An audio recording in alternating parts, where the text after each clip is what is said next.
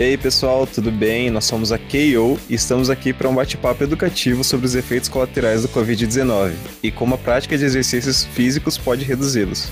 E para conversar sobre isso com a gente, temos aqui o personal trainer Matheus Amaral. Oi, pessoal, tudo bem? Obrigado pelo convite. Espero que a gente tenha um ótimo papo hoje. Muito bem, vamos para as perguntas então. Matheus, fala um pouquinho sobre você e como essa pandemia mudou a sua rotina de trabalho. Vou me apresentar rapidamente aqui. Meu nome é Matheus Amaral, eu tenho a empresa QMA Sports, quase dois anos aí no mercado. Fui um dos pioneiros em Ribeirão a trazer o serviço de personal soccer, né?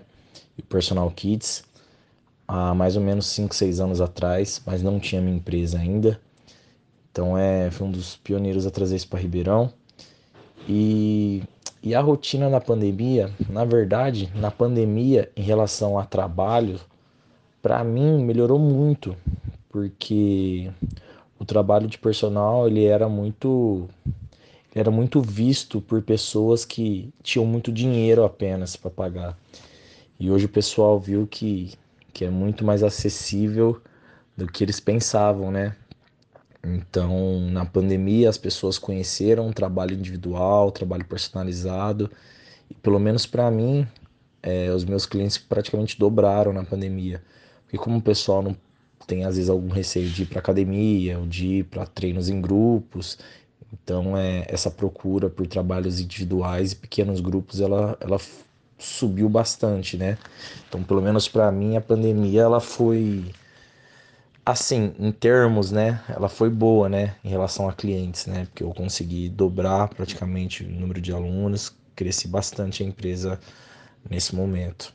Em sua opinião, por que as pessoas com tendência ao sedentarismo sofrem mais com os efeitos colaterais da Covid-19? Então, é, existem vários, vários relatos, vários artigos que comprovam a eficácia do exercício físico contra o Covid-19, né? Mas não só contra o Covid, mas contra diversas doenças como diabetes, é, outras doenças como hipertensão. Então, o exercício físico, na verdade, ele é um dos principais. Na verdade, ele é o remédio mais barato contra qualquer tipo de doença, né? Porque o exercício físico, além dele te, te proteger, ele te deixa muito mais forte imune contra certas bactérias, contra certas doenças, né? Então, as pessoas que, que têm tendência ao sedentarismo, elas estão mais expostas.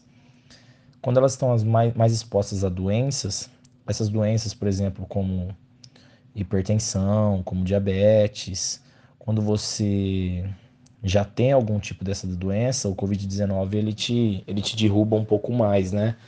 Então o vírus ele, ele te pega. Então é as pessoas que, que fazem exercício físico regularmente, elas são muito mais imunes, estão muito mais protegidas contra aquelas que não praticam. Quais as vantagens de se exercitar no meio da pandemia? Nossa, existem muitas vantagens de treinar no meio da pandemia. A primeira delas é que, que melhora muito o sistema imunológico, né? Fortalece os músculos, isso faz com que reduza o, risco de você ter lesão. É, sistema cardiovascular melhora muito, principalmente, principalmente em relação ao Covid-19. Você treinar, você se exercitar, você diminui muito o risco de, de sentir alguma coisa se você pegar Covid. Então o exercício ele é fundamental, mas não só pelo Covid, mas pela vida também.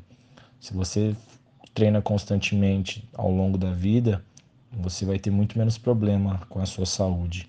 Então, treinar, na verdade, teria que ser, seria essencial para todos, né? Então, é, tem até muita, muita briga em relação das academias serem essenciais no meio dessa pandemia. Eu acho sim que o exercício ele é essencial. A academia, por ter muitas pessoas, às vezes se atender em horários reduzidos, com, com menos pessoas, eu acho que teria sim que ser essencial no meio dessa pandemia, porque o exercício ele, ele fortalece muita coisa nas pessoas e, e ele tem que ser essencial sim. E durante suas aulas, quais medidas de segurança você toma? Durante as aulas a gente toma todas as medidas necessárias, né? É, a gente não tira máscara, a gente evita contato com os alunos, principalmente porque criança, criança às vezes quer tocar, quer abraçar, tem aquele afeto maior, mas a gente evita ao máximo todas essas coisas. E ao final do dia, todos os materiais são higienizados. A gente leva álcool em gel para as aulas. Então a gente faz o máximo possível para que, que a gente não ofereça risco para os alunos, né? E fala pra gente quantas vezes na semana você acha que é importante fazer exercícios e por quanto tempo? Então, é, na verdade é muito difícil a gente ficar quantificando, né, o quanto você tem que treinar. Geralmente os treinos variam de pessoas para pessoas, né?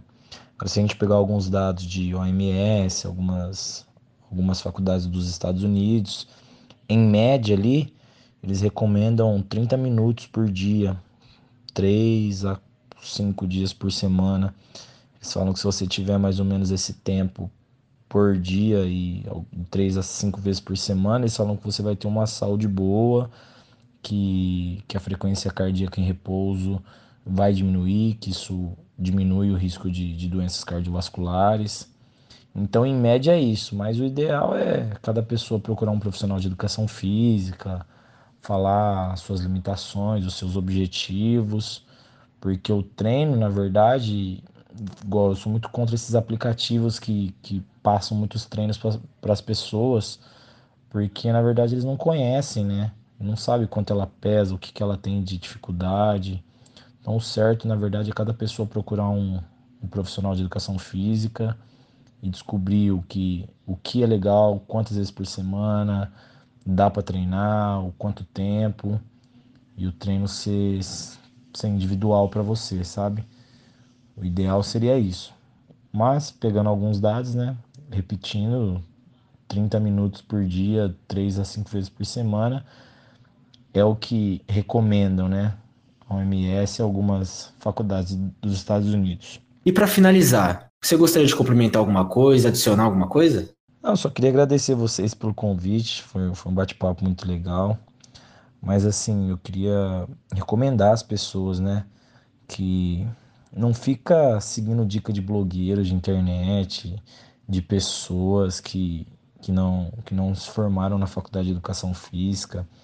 Eu acho que se você quer começar mesmo um trabalho legal, não, que não seja assim só por, por questão de estética, mas sim por questão de saúde e bem-estar, eu recomendo vocês procurarem um profissional de educação física, que ele, que ele vai atender bem vocês, vai explicar o que, o que é bom, o que é ruim, o que deve ser feito. Porque hoje em dia as pessoas. É, tá na moda, né? Seguir os blogueiros, fazer o que eles fazem.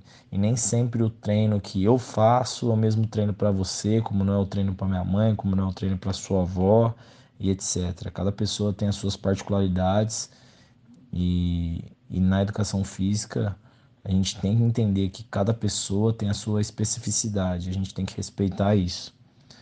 De resto, só agradecer vocês por estar tá abrindo essa, esse espaço, tá abrindo essa oportunidade da gente estar tá, tá trocando uma ideia legal sobre educação física. Queria agradecer a todos aí. Muito obrigado, viu? Então é isso, meu povo. Obrigado, Matheus. Nós aqui da KO ficamos muito contentes com a sua participação e eu tenho certeza que as suas dicas ainda vão ajudar muita gente. Um abraço para todos e até o nosso próximo podcast. Valeu, rapaziada.